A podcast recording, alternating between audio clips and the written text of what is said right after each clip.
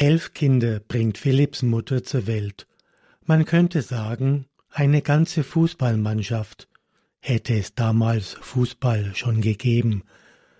Denn wir schreiben das Jahr 1642, also mitten im Dreißigjährigen Krieg, als Philipp in Eichstätt als viertes Kind der Familie das Licht der Welt erblickt. Sein Vater ist Goldschmied und Bürgermeister von Eichstätt. So wächst Philipp behütet in der Großfamilie auf. Im Alter von 21 Jahren tritt er als Novize in den Orden der Jesuiten ein.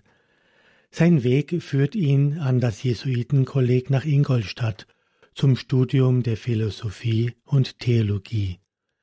Das Sakrament der Priesterweihe empfängt Philipp im Dom seiner Geburtsstadt Eichstätt, dort, wo er vor 30 Jahren auch getauft wurde. Wenige Jahre nach seiner Weihe legt er die ewigen Ordensgelübde ab. Zunächst gibt er an Gymnasien in Dillingen und Mindelheim Unterricht in Latein, Griechisch und Religion. Im Alter von knapp 40 Jahren wird Pater Philipp an seine endgültige Wirkungsstätte nach Ellwangen versetzt. Der gute Pater will allerdings seinem großen Vorbild, dem heiligen Franz Xaver, folgen und in die Mission nach Indien gehen. Franz Xaver, 1622 heilig gesprochen, ist damals sehr bekannt. Seine Briefe, die er aus Ostasien schrieb, haben im Orden ein großes Missionsfieber ausgelöst. Doch die Ordensoberen verfügen, Pater Philipp solle in der Heimat missionieren. Der Grund hierfür ist seine schwache Gesundheit. Deutschland solle sein Indien werden. So wirkt Pater Philipp in Ellwangen und weit darüber hinaus als Volksmissionar in der Heimat. Er ist Wallfahrtsseelsorger auf dem schönen Berg bei Ellwangen, einem Marienheiligtum der Jesuiten. Oft verbringt er bis zu zehn Stunden am Tag im Beichtstuhl. Er betreibt den Neubau der Wallfahrtskirche. Das Geld dafür erbettelt er. Das Wirken von Pater Philipp ist nicht auf Ellwangen begrenzt. Er missioniert in der näheren und ferneren Umgebung. In den Bistümern Augsburg, Konstanz, Eichstätt und Würzburg besucht er im Laufe der Jahre als Volksmissionar rund tausend Orte. Pater Philipp ist kein guter Redner, doch er besticht durch seine Ausstrahlung und seinen vorbildlichen, asketischen Lebenswandel. Er setzt das, wovon er predigt, bei sich selbst um. Die Menschen spüren, dass er glaubt, was er sagt. Er fordert von den Gläubigen nichts, was er nicht auch selbst tut. Als Wallfahrtsseelsorger und Volksmissionar ist Pater Philipp hoch angesehen. Doch er bleibt ein schlichter und einfacher Pater. Für das Volk ist er der gute Pater Philipp. Schon zu Lebzeiten nennt man ihn einen Heiligen. Pater Philipp Jenningen stirbt 62-jährig am 8. Februar 1704 in Ellwangen. Seine Reliquien ruhen heute in der Basilika St. Vitus. Viele Menschen besuchen in ihren Sorgen und Nöten sein Grab und bitten um Fürsprache. Gestärkt kehren sie nach Hause zurück.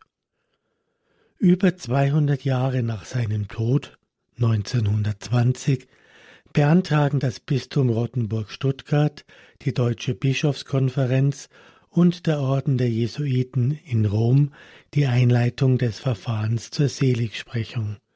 Dieses wird nach dem Krieg 1945 eingeleitet. 44 Jahre später, 1989, wird der heroische Tugendgrad festgestellt. Für die Seligsprechung bedarf es nur noch eines Wunders auf die Fürsprache von Pater Philipp.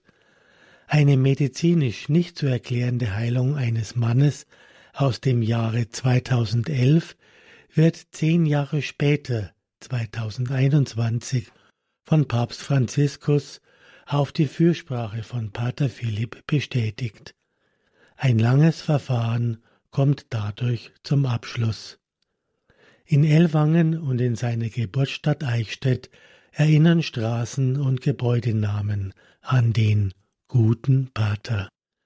Das vorbildhafte Wirken von Pater Philipp Jenningen hat für die Kirche von heute große Bedeutung, denn die Kirche muss missionarisch sein. So ist der selige Pater Philipp Jenningen Vorbild und Fürsprecher für die Mission im eigenen Land.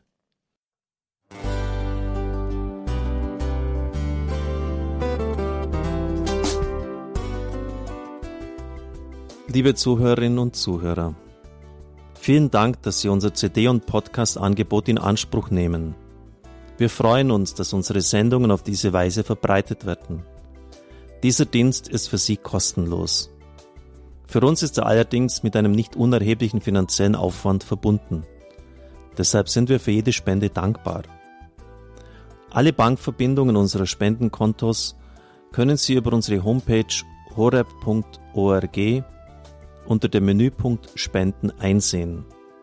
Dort besteht auch die Möglichkeit, online zu spenden. Natürlich nach den neuesten Sicherheitsstandards. Sie können diese Informationen auch bei unserem Hörerservice unter der Telefonnummer 08328 921 110 erfragen. Ich wiederhole die Rufnummer 08328 921 110. Vergelt's Gott für Ihre Unterstützung. Ihr Pfarrer Kocher.